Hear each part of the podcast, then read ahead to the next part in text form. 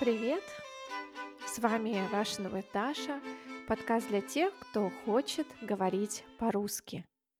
В этом подкасте я рассказываю истории из своей жизни и делюсь полезной лексикой. Сегодня мы поговорим о вождении, а именно о безбашенных водителях Северного Кавказа. Как вы знаете, недавно я отдыхала в горах – сняла для вас несколько видео. Если вы еще не смотрели осенние видео о моем походе к трем горным озерам, скорее открывайте мой канал на YouTube и подписывайтесь. Природа Северного Кавказа поражает своей красотой, и я не устаю удивляться, путешествуя туда в разное время года. Для тех, кто серьезно настроен на изучение русского языка, я готовлю транскрипции моих видео и выпусков подкаста с ударениями и параллельным переводом на английский язык.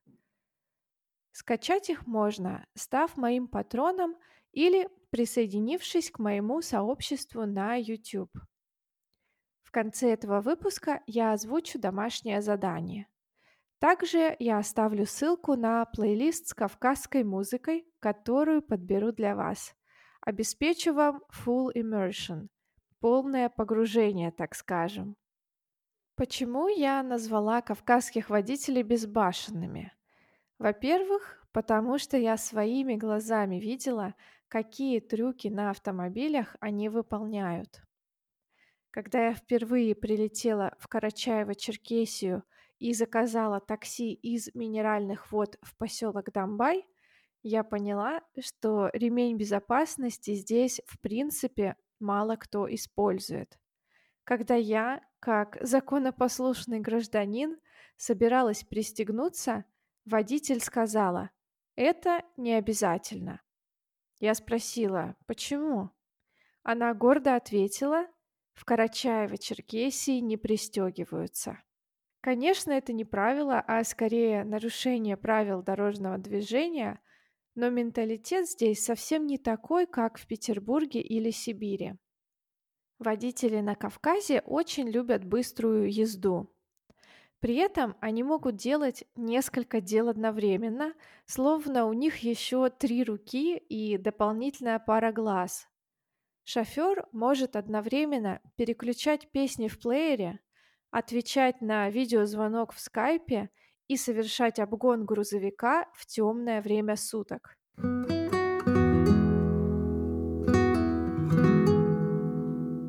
Если приедете в путешествие в эти края, вы точно познакомитесь с репертуаром местных исполнителей.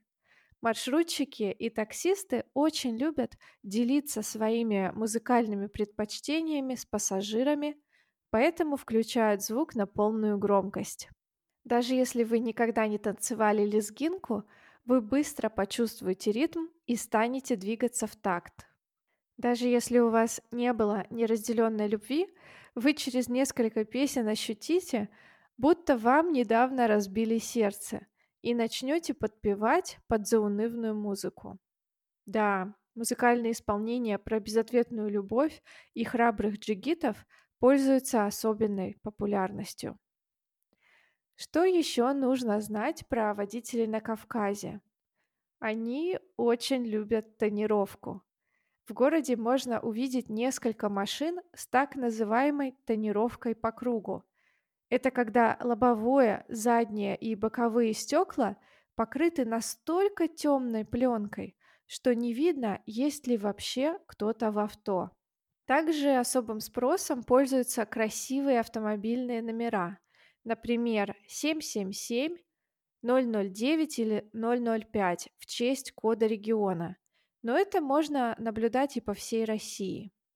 Мои друзья из Дагестана утверждали, что нет машины лучше, чем Лада Приора. В Карачаево-Черкесии думают так же. Ей даже посвящают песни.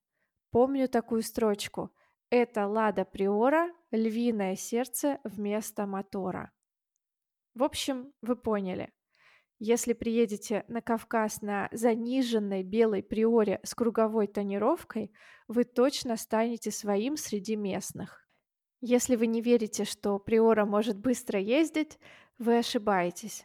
Однажды я стала свидетелем того, как Приора разогналась до 220 км в час, что почти 137 миль в час, а в багажнике при этом находился живой баран.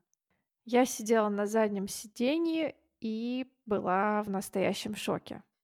О дальнейшей судьбе барана мне неизвестно, но могу догадаться, что он уже скачет по облакам.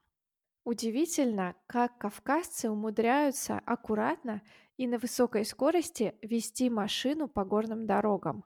Понимаю, что аккуратная и высокая скорость звучит как оксюморон, но это правда. Расстояние от Тиберды до Домбая безбашенный водитель преодолевает минут за 15, может и меньше. Это 21 километр по серпантину. Кстати, состояние дорог в Карачаево-Черкесии превосходное.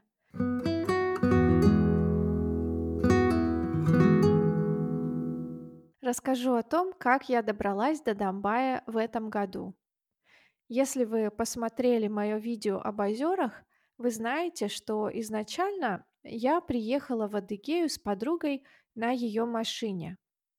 В какой-то момент я приняла решение отделиться и поехать встречать золотую осень в Карачаево-Черкесии. Я посмотрела расписание автобусов из Майкопа в Черкесск и поняла, что буду ехать часов 12, не меньше. Тогда я вспомнила про приложение, в котором водитель может найти себе попутчиков, чтобы возместить расходы на бензин. Я установила приложение и нашла один вариант – доехать до Черкеска с Фатимой. Я забронировала место и позвонила Фатиме, чтобы уточнить детали. Мы договорились, что Фатима подберет меня на заправке в 9 вечера. Она ехала из Краснодара, чтобы купить шерсть на рынке в Черкеске. Половину дня я просидела в Майкопе, ожидая встречи в антикафе. Это кафе, в котором почасовая оплата. Обычно в таких местах хороший интернет, можно спокойно поработать и попить чай. Когда пришло время выходить, на улице уже стемнело. С рюкзаком на плечах, сумкой и пакетом в руках я отправилась по темным улицам к месту встречи с Фатимой. Интересно, что в восемь вечера на улицах почти никого не было – Фонарей горело мало, а магазины уже были закрыты. Мне даже стало немного жутко. Когда я подошла к заправке, вокруг гуляли одни мужчины. Из женщин была только кассир. Я позвонила Фатиме за пять минут до ее предполагаемого приезда. И угадайте что? Я услышала. «Дарья, почему вы не позвонили раньше? Я опаздываю примерно на 40 минут». Мне ничего не оставалось делать, как пойти в ближайшую забегаловку, которая работала 24 часа. В кебабной было несколько посетителей, я взяла кофе и села ждать. Вы, наверное, уже догадываетесь, что через 40 минут Фатимы еще не было. Я ждала чуть больше часа. Когда Фатима приехала, в ее машине уже было две девушки – а после мы еще подобрали одного парня. Кстати, водители часто берут не только людей, но и товар. Фатима, например, согласилась вести несколько коробок сыра и какую-то посылку. Для этого нам пришлось заехать еще в одно место. С горем пополам мы выехали из Майкопа около 11 часов вечера. Отдельных комментариев заслуживает то, как Фатима вела машину. Громкая музыка, скайп с родственницей, непристегнутый ремень – все было в этом комбо. Но также довольно много раз мое тело, по ощущениям, оказалось в состоянии невесомости. Так быстро Фатима входила в повороты.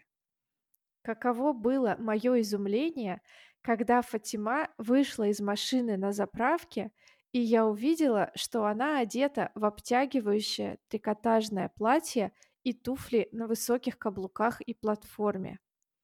Когда я спросила ее, удобно ли в такой обуви водить машину, Фатима ответила, что в другой она просто не достает до педалей. Занавес.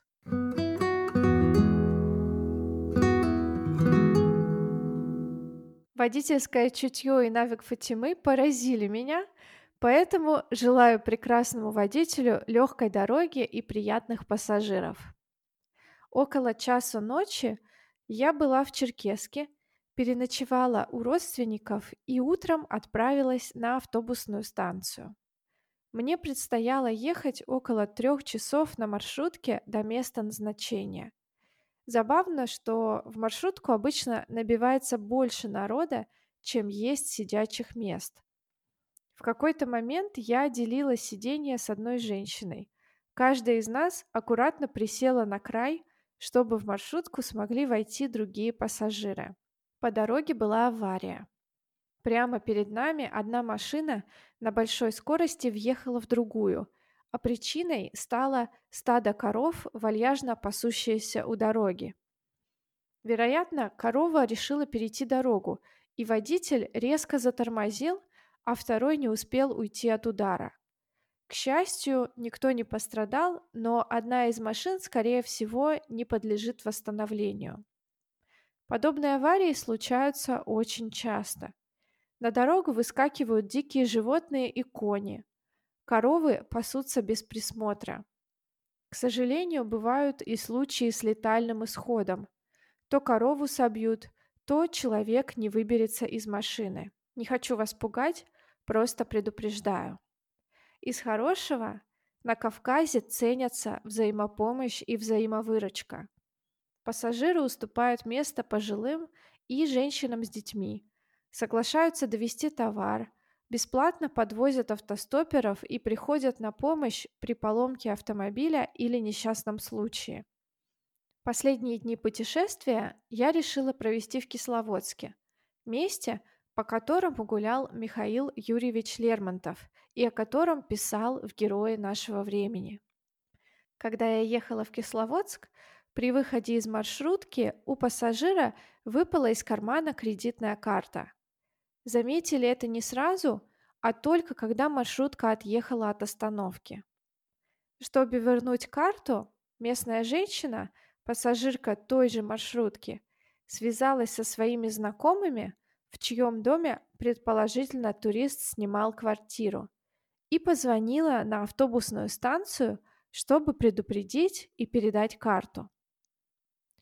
В этой же поездке мне попались интересные попутчики – Бабушка, которая рассказала несколько историй о времени, когда она была маленькой. Оказывается, раньше по тому же маршруту летали самолеты-кукурузники, и дети именно так добирались в школу в советское время. В общем, поездка была веселой, и я не заметила, как пролетело время.